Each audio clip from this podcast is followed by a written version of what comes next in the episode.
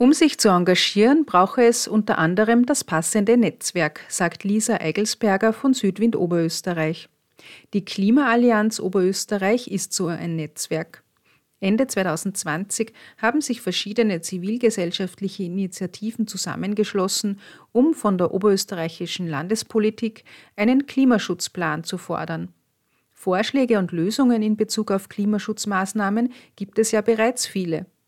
Darüber haben Organisationen der Klimaallianz am Samstag, den 20. Jänner, im Wissensturm informiert. Klimaschutz mit Sachverstand, so der Titel der Veranstaltung. Ich war vor Ort und habe mit AkteurInnen der Klimaschutzbewegung in Oberösterreich über ihre Anliegen und Lösungen gesprochen.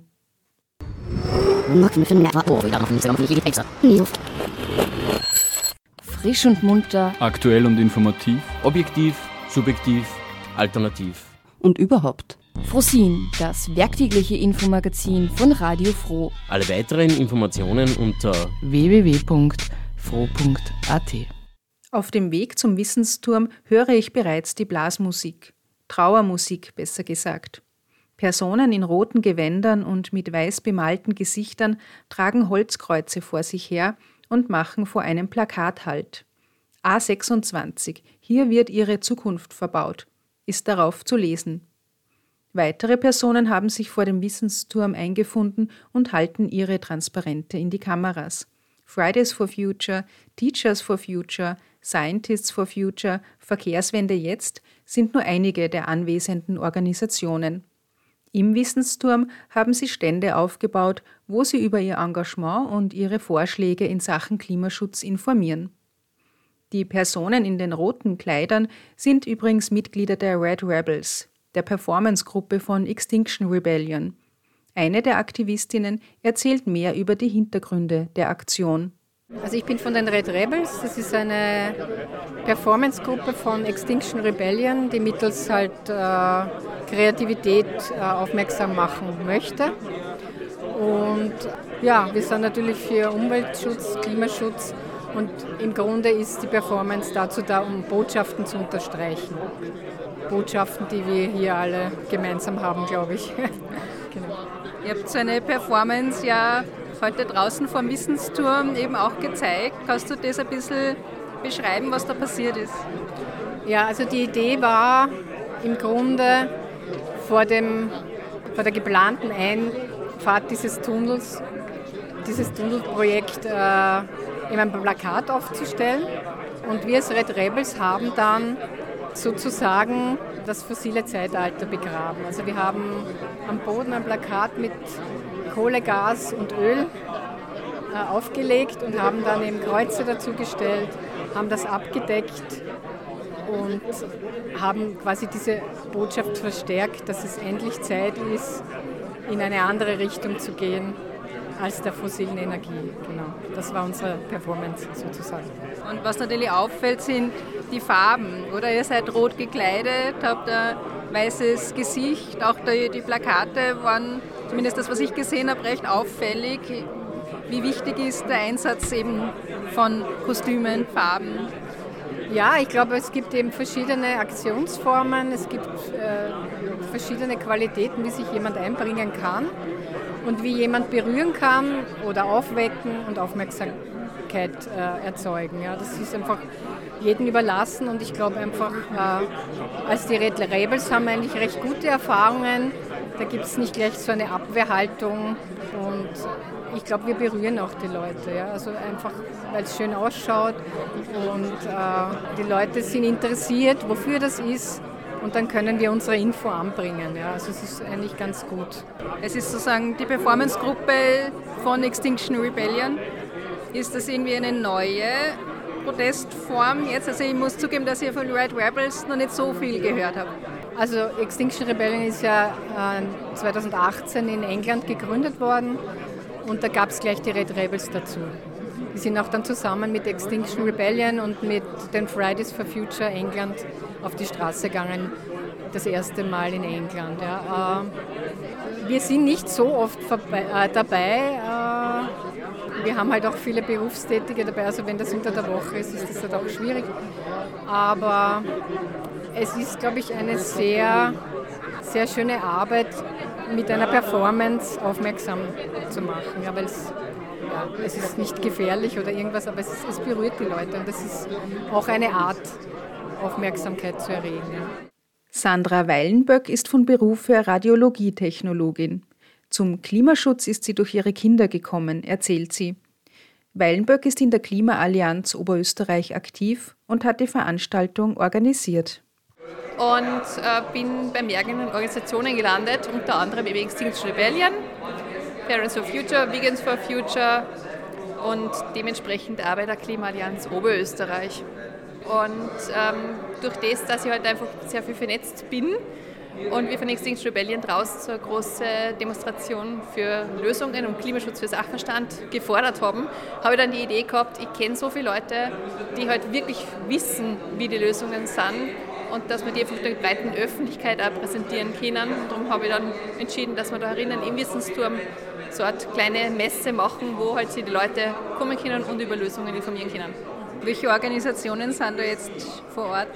Also wir haben ganz breit gestreut, uh, Fridays for Future, Parents for Future, Vegans for Future, und dann uh, haben wir die Radlobby, wir haben Verkehrswende jetzt, wir haben die Solidarwerkstatt, wir haben Südwind, also viele, viele, viele. Aber im Endeffekt, ich habe einfach versucht, wirklich die Breite, die halt in der Klimaallianz auch vertreten ist, uh, hier zu repräsentieren und natürlich gibt es noch viel mehr und es sind ja noch weitere Ideen im Raum, dass man das dann fortführt, eben auch mit Vertretern aus der Wirtschaft, mit weiteren Organisationen, die halt nicht bei der Klimaallianz dabei sind. Aber das ist immer so als Auftaktsveranstaltung die Idee gewesen. Wenn man sich die Veranstaltung da anschaut und auch die Personen, die da sich informieren, hat man doch eher das Gefühl, das sind eher Personen, die dem Thema schon positiv zugestimmt sind ähm, oder auch Organisationen, die sich gegenseitig bestärken, was ja auch sehr wichtig ist. Ähm, wie schaut es dann eben aus mit anderen Aktivitäten der Klimaallianz, wie es jetzt darum geht, ähm, in Dialog zu treten mit politischen EntscheidungsträgerInnen oder Personen aus der Wirtschaft? Das ist eben genau unsere, ja, wie soll ich sagen, unsere Verantwortung ist, ähm, dass wir diese Sachen wahrnehmen, dass wir eben Kommunikation machen mit der Politik, mit der Zivilbevölkerung, aber auch intern, dass wir uns wirklich gut untereinander vernetzen, sodass man sich austauscht und da immer am Laufenden bleibt, weil was vielleicht jetzt eine Lösung scheint, dass sozusagen so wirklich dann wissenschaftlich Hand und Fuß hat. Parents for Future hast du auch erwähnt, da bist du da dabei. Ähm, und bei den Flyern hier habe ich eben gelesen, dass die Parents for Future auch Klima mit anderen Themen verbinden, also Klimapolitik, Friedenspolitik, Sozialpolitik. Ähm, wie, wie hängt das alles zusammen? Das ist immer ein ganz schwieriges Thema und das ist, glaube ich, das Thema, das, Problem, warum für viele Leute Klimaschutz ähm, so schwierig ist, weil es so komplex ist. Also es hängt einfach so damit zusammen, dass wenn man etwas verändert im Kleinen, das natürlich dann auch Auswirkungen hat. Das heißt, wenn man jetzt nur ähm, hernimmt, dass wir jetzt ähm, zum Beispiel jetzt verbieten, dass man mit den Autos in die Städte fährt. Das alleine würde natürlich viele Leute auf den Plan rufen, man sagt, ja, was tun wir dann?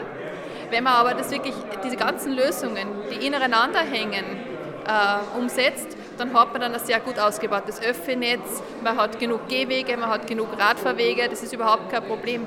Und das ist natürlich dann eine soziale Gerechtigkeitsfrage, denn so ein Auto muss man sich ja einmal erst leisten können. Und dementsprechend äh, ist es nicht nur besser für uns alle, besser fürs Klima, sondern hat auch alle Bevölkerungsgruppen immer im Blick. Das heißt, auch die Kinder, die jetzt mit dem Radl in die Schule wollen, die können nicht einfach sagen, ich fahre jetzt mit dem Auto. Die können noch kein Auto lenken. Und genauso ältere Leute, die vielleicht gebrechlich sind, auf die haben dann auch mehr Rücksicht. Und deswegen kann man diese Themen jetzt nicht ausklammern. Und das ist eine sehr solidarische Geschichte. Vielleicht ein bisschen auch eine persönliche Frage als Elternteil. Gerade wenn man eben Kinder hat, ähm, du hast eben gesagt, dass durch die Kinder bist du zum Klimaschutz gekommen. Also da macht man sich natürlich viel mehr Zukunftsgedanken. Äh, wie blickst denn du in die Zukunft für, für, die, für deine Kinder? Ja, also ich versuche immer zutiefst positiver Mensch zu sein, weil sonst bräuchte ich das Ganze nicht organisieren, sonst könnte ich meinen Kopf ins Sand stecken und sagen, es ist eh alles wurscht.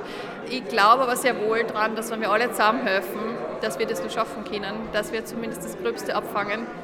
Und ich will halt, dass die Kinder wirklich träumen dürfen und dass die Bevölkerung auch sieht, dass die Kinder das tun und dass sie es auch dürfen.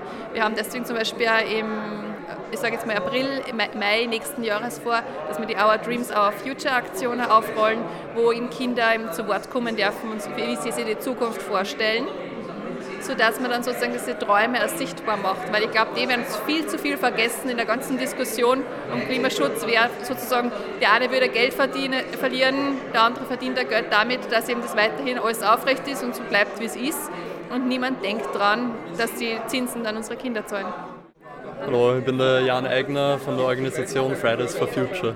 Also ich bin seit circa anderthalb Jahren dort aktiv und für mich war so ausschlaggebend, dass ich in meinem persönlichen Leben geschaut habe, wie kann ich nachhaltig leben.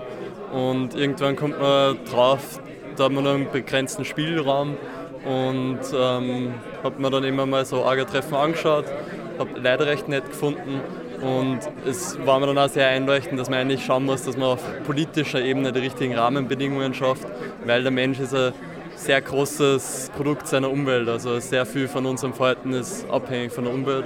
Und da hat die Politik halt großen Gestaltungsspielraum. Und wie siehst du da jetzt speziell in Oberösterreich die politischen Rahmenbedingungen? Sehr suboptimal, würde ich sagen. Also, wie wir gerade sehen, in Oberösterreich äh, sind nicht wirklich Ambitionen da, dass man äh, fossile Emissionen einspart. Ähm, Gerade in Mollen gibt es ein neues äh, Gasbauungsprojekt, mit dem wir eigentlich genau das Gegenteil bewirken. Also da wir Gas bauen und was natürlich wieder verfeuert wird und damit wieder den äh, Klimawandel anheizt. Und es gibt da genug Straßenbauprojekte und im Vergleich zu dem, was passieren muss, tut sich einfach viel zu wenig. Leider wird auch viel Windkraft verhindert in Oberösterreich, was sehr wichtig wäre für Energiewende. Der Öffi-Ausbau läuft schleppend voran und auch sonst muss sie noch viel mehr tun. Was sind jetzt so die Vorschläge oder Lösungen, die ihr da heute präsentiert? Also ein Teil äh, von den Lösungen sind unsere Forderungen von Fridays for Future. Ähm, da ist eine große Forderung, äh, fossile Großprojekte stoppen, also keine neuen Öl-, Gas- oder Kohlebaggerungen, genauso wie äh, große Verkehrsinfrastrukturprojekte. Ähm, wir brauchen für eher mehr Öffis, dann die Biodiversität schützen und wieder renaturieren ein Klimaschutzgesetz, das wir einen wirklich verbindlichen Pfad schafft, wie wir die Klimaziele einreichen und falls es äh, dazu kommt, dass die Klimaziele nicht eingehalten werden, dass man dann äh, sofortige Ausgleichsmaßnahmen äh, setzt. Und natürlich haben wir auch, ähm, wir als Protestbewegung, wir sehen uns selbst da ein bisschen als Lösung, weil wir helfen dabei, dass wir Bewusstsein fördern. Die Leute sehen uns in den Medien, dadurch kommt das Thema einfach in die Köpfe der Leute und damit äh, fängt man an, dass man darüber nachdenkt und sein Verhalten ändert. Und ähm, ich glaube, das ist schon wichtig, dieses Zusammenspiel, dass man Verhalten ändert, aber dass die Politik wirklich die richtigen Rahmenbedingungen schafft, weil so wie es im Moment ist, ist es einfach sehr schwierig, äh, nachhaltig zu leben für jeden. Das ist ja schon seit vielen Jahren eigentlich schwierig, also was von den Rahmenbedingungen angeht. Woher nehmt ihr eure Motivation, da weiterzumachen? Also für mich denke ich mal, Fridays for Future hat einer der größten Potenziale, wirklich gesellschaftliche Veränderungen herbeizuführen, weil wir eben doch recht große Massenbewegung sind.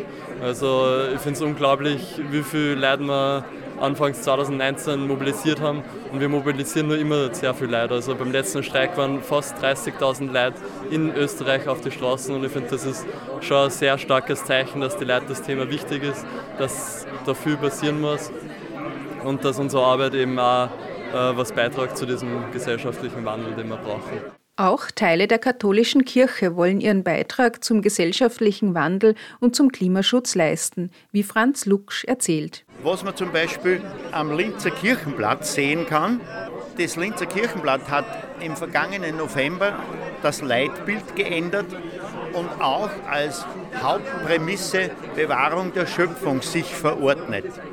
Und gerade in der dieswöchigen Ausgabe sind vier Beiträge drinnen, die genau diese Zielsetzung befördern. Ein Beitrag, der heißt beim Heizen auf Bauern statt auf Putin setzen und bewirbt, dass man an Gemeinschaftshackschnitzelanlagen sich anschließen lässt und nicht äh, Fossilbrennstoffe heizt. dass man die staatlichen Förderungen nützt zum Heizungstausch oder für Photovoltaikanlagen. Was die Pfarren betrifft, gibt es im Bereich der katholischen Kirche die sogenannten Mitglieder beim, beim Klimabündnis und sie heißen Klimabündnis Pfarren. Ich weiß zufällig, dass vor einigen Wochen die Pfarre Lacken im Müllviertel neue Klimabündnispfarre geworden ist. Dann hat ein Diakon aus Steinbach an der Steier namens Carlo Neuhuber mit Freunden eine Broschüre gestaltet. Sie heißt Klimakrise und was will ich tun? In der Diözese gibt es meines Wissens nach Personen, die zuständig sind für die Ökologisierung der äh, kircheneigenen Gebäude. Ich Habe in dieser Kirchenzeitung zum Beispiel gelesen, dass von 82 Caritas-Objekten sind 65 inzwischen fossilheizungsfrei. Das finde ich schon eine großartige Leistung, denn es ist schon wesentlich mehr als die Hälfte. In der Hinsicht geschieht in der Kirche Oberösterreich viel von den einzelnen Teilorganisationen. Mir persönlich fehlt noch etwas das Engagement von der diözesanen Amtskirche. Ein zentrales Thema im Klimaschutz ist Mobilität. Auch die Radlobby Oberösterreich ist daher bei der Veranstaltung vertreten. Ich frage Armin Kramel, wie gut oder wie schlecht man in Linz als Radfahrerin unterwegs ist. Also ich habe ja zwei verschiedene Radwege, das heißt wir haben zwei Standorte in Oberösterreich. Ich fahre so weit wie es geht äh, alles mit dem Fahrrad. Der eine Radweg ist vom Linzer Süden in die, die Petzoldstraßen, sprich dann ins Hafenviertel, Industriegebiet. Und da stellt sich die Situation so dar, dass teilweise eben Radwege fehlen, also wirklich fehlen, und du von einem Meter auf den anderen dann auf die Straße raus musst. Das ist natürlich insofern schwierig, weil es eben auch, ich sage einmal, dann auch für die AutofahrerInnen, äh, ich sage einmal, ja, zu Situationen kommen kann, wo man sagt, es ist eher prekärer. Ja. Da wäre es günstig, um Lösungen, dass man durchgehende Radhauptrouten hat, dass man eben auch durchgängig dann eben mit dem Rad ins Hafenindustriegebiet dann reinkommt. Das ist der eine Radweg. Der andere Radweg bei mir führt dann Richtung Pasching. Der ist sehr, sehr angenehm. Der ist meistens abseits aller Straßen ist aber auch ein bisschen unbeleuchtet. Das heißt, aber dort da, da muss man immer aufpassen, liegen Äste herum, aber prinzipiell sehr, sehr sicher und sehr, sehr angenehm zum Fahren dort. dort. Also man hört aus den Präferenzen heraus, ich fahre eher gern Basching ins Büro. Wie fahrradfreundlich ist denn Linz? Ist es eher dann doch eher Autostadt? Also welche welchen Stellenwert hat das Fahrrad, welchen Stellenwert hat das Auto? Also ich kann mich in meiner Kindheit ja nur erinnern, wo Linz dezidiert nur alles auf Autos ausgelegt hat. Jetzt, wenn ich mir die Situation anschaue, auch mit den ganzen Aktiven, die sich da darum bemühen, eben dass Radwege verbessert werden bzw. neue geschaffen werden, kann man schon sagen, es wird ein Stück weit besser. Aber es sind natürlich nur, ich sage mal, viele Sachen, die natürlich, ich sage mal, ja, leichter auch für die RadfahrerInnen gemacht werden können. Zum Beispiel eben, dass durchgängige äh, Radrouten da sind, breit und aber auch räumlich getrennt. Das ist meistens aber, was auch wichtig ist für RadfahrerInnen, damit man auch sicher und gut unterwegs ist, nicht nur als Alltagsradler, auch für die Kids, ja, dem man ja auch sagen will, man möchte den Schulweg vielleicht mit dem Rad machen. Und da ist man natürlich darauf angewiesen, dass die Radwege sicher und baulich immer getrennt sind. Aber es wird schon langsam sicher wir haben noch ein bisschen Luft nach oben bei dem Ganzen, aber die Hoffnung, wie gesagt, eben, dass wir gemeinsam da gute Lösungen finden, ja, ich glaube schon, dass wir das, das schaffen können. Gibt es dann auch immer wieder mal Gespräche mit politischen EntscheidungsträgerInnen oder wie bringt ihr eure Vorschläge da an? Wir haben unter anderem eben bei der Radlobby in Linz haben wir die Möglichkeit, Problemstellen äh, aufzuzeigen. Und diese Problemstellen besprechen wir dann mit den Verantwortlichen auch in der Stadt. Und aber als Radlobby in Oberösterreich, dass man den Kontakt auch, wenn ein bisschen, ich sage mal, nicht so gut funktioniert jetzt zurzeit, eben auch dem Land präsentiert, was könnten wir in den einzelnen Gemeinden auch noch verbessern. Ich komme ja aus dem Linzer Süden und da ist ein Thema, dass eben der Radweg eben fast bis zur Stadtgrenze ausgebaut wird, aber dann ab dort natürlich, ich sage mal, der Ausbau nur für die Radfahrerinnen, die nicht nur in der Freizeit fahren, sondern auch, weil sie zur Arbeit müssen, der muss natürlich auch gut ausgebaut werden. Das heißt, da muss man schauen, dass man eben auch die Gemeinden auch dementsprechend auch unterstützt und da helfen wir natürlich auch gerne, ja, dass man eben sagt, was brauchen wir, nicht nur für die Freizeitradfahrerinnen, sondern auch die vom Berufswegen fahren. Um sich für eine Sache zu engagieren, braucht man das nötige Wissen. Gerade die Klimaschutzbewegungen berufen sich mit ihren Forderungen auf wissenschaftliche Grundlagen. Unterstützt werden sie von Scientists for Future. Mein Name ist Erwin Reichel von Scientists for Future. Mit Scientists for Future sind wir Teil der Klimaallianz Oberösterreich und auf unserem Stand hier haben wir eine, ein Transformationsszenario zur Energieversorgung in Oberösterreich, wie wir eben bis zum Jahr 2040 möglichst wegkommen von fossilen Quellen und mit dem Ausbau von Photovoltaik und Windkraft ja eine saubere Energieversorgung in Oberösterreich zustande bringen. Das ist unser Hauptthema heute. Worin besteht dieses Szenario hauptsächlich? Also was ist bis 2040 denn möglich laut diesem Szenario?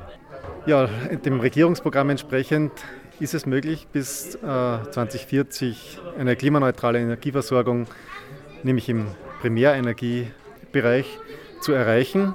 Dafür muss man eben auch wirklich viel tun.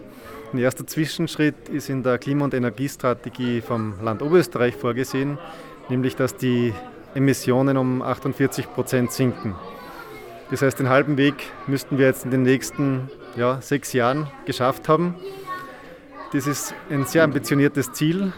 Was wir primär dafür brauchten in, in Oberösterreich, ist eben der noch viel mehr forcierte Ausbau von Photovoltaik und Windkraft. Und hier gibt es ja politische Barrieren, die bekannt sind. Und wir versuchen halt aufzuzeigen, dass dieser Ausbau notwendig ist, weil eben die Alternativen fehlen dazu. Das Thema hier bei der Veranstaltung ist ja auch Lösungen aufzuzeigen. Jetzt kommen gerade von wissenschaftlicher Seite sehr viele Lösungen und auch gerade durch Scientists for Future. Ähm, äußern sich WissenschaftlerInnen ja auch mehr öffentlich, auch im, im öffentlichen Raum dazu. Wie geht es einem denn als Wissenschaftler, wenn man so viele Lösungen auch parat hätte oder Ideen und äh, von politischer Seite, die wenig aufgenommen werden? Ja, auf der einen Seite äh, fange ich mit der positiven Seite an. Es gibt Lösungen, also die Hoffnung besteht und ist auch berechtigt. Auf der anderen Seite ist es sehr frustrierend zu sehen, dass die Diskussionen eben nicht basierend auf diesen Lösungen geführt werden, sondern sehr schnell in den Bereich von Überzeugungen und parteipolitischen Denken abdriftet. Also man versucht hier aus einem sehr wichtigen Thema, das ja die gesamte Bevölkerung betrifft, politisches Kleingeld zu machen und das ist, finde ich, nicht angebracht und eben gerade für Menschen, die rational und faktenbasiert denken, eher frustrierend. Und die ziehen sich dann auch sehr schnell aus der Diskussion zurück. Wie wichtig ähm, findest du das persönlich, aber dich als Wissenschaftler da auch zu engagieren? Also das ist ja auch immer wieder Diskussionsthema. Darf man denn als Wissenschaftler sozusagen sich auch aktivistisch betätigen oder nicht? Widerspricht das der Objektivität? Äh, wie, wie siehst du das? Ja, in Österreich gibt es ja die Freiheit der Wissenschaft, also sehe ich, dass Wissenschaftlerinnen alles dürfen. Sie dürfen natürlich auch Meinungen von sich geben. Diese Meinungen sind idealerweise basierend auf wissenschaftlichen Erkenntnissen und Fakten. Und ich glaube, es gibt hier keine Message Control, auch wenn die Universität vielleicht das nicht offiziell kommunizieren würde, dieses Thema finde ich es sehr wichtig, dass einzelne Wissenschaftlerinnen äh, an die Öffentlichkeit gehen damit und ihre Lösungsmöglichkeiten aufzeigen. Was ist von Scientists for Future geplant oder wie geht es weiter? Wie schaut es mit Aktivitäten aus? Ist man mehr eben bei größeren Veranstaltungen als Teil von, von jemandem oder gibt es auch eigene Aktivitäten? Ja, die Ressourcen von Scientists for Future sind etwas begrenzt. Jetzt versuchen wir, dass wir eben wie bei dieser Veranstaltung die Kooperation mit anderen Initiativen, eben den Parents for Future, Fridays for Future und vor allem halt der Klimaallianz Oberösterreich suchen, um hier Bewusstseinsbildung zu betreiben, auch offen sind für Fragen, für Diskussionen. Ja, und es gibt ja genug zu diskutieren. Eine, die beim äh, Energiethema immer wieder aufkommt, ist, wie werden erneuerbare Energien gespeichert. weil sie ja nicht ständig zur Verfügung stehen, aber ja, Energie am besten 24 Stunden das ganze Jahr zur Verfügung steht. Und hier finde ich, dass die, ja, die Diskussion meistens nicht sehr faktenbasiert geführt wird. Es braucht natürlich die, die Kombination von verschiedenen Speichermöglichkeiten wie Batterien, Pumpspeicher und auch Wasserstoffspeicher, um eben die Energie von den erzeugungsreichen Tagen im Sommer in den Winter zu transportieren. Klimaschutz mit Sachverstand. Im Rahmen dieser Veranstaltung haben Organisationen der Klimaallianz Lösungen präsentiert, die zur Klimaneutralität Oberösterreichs beitragen können. Mehr Informationen zu den weiteren Aktivitäten und zu den Mitgliedern der Klimaallianz finden Sie auf der Webseite klimaallianz-ooe.at.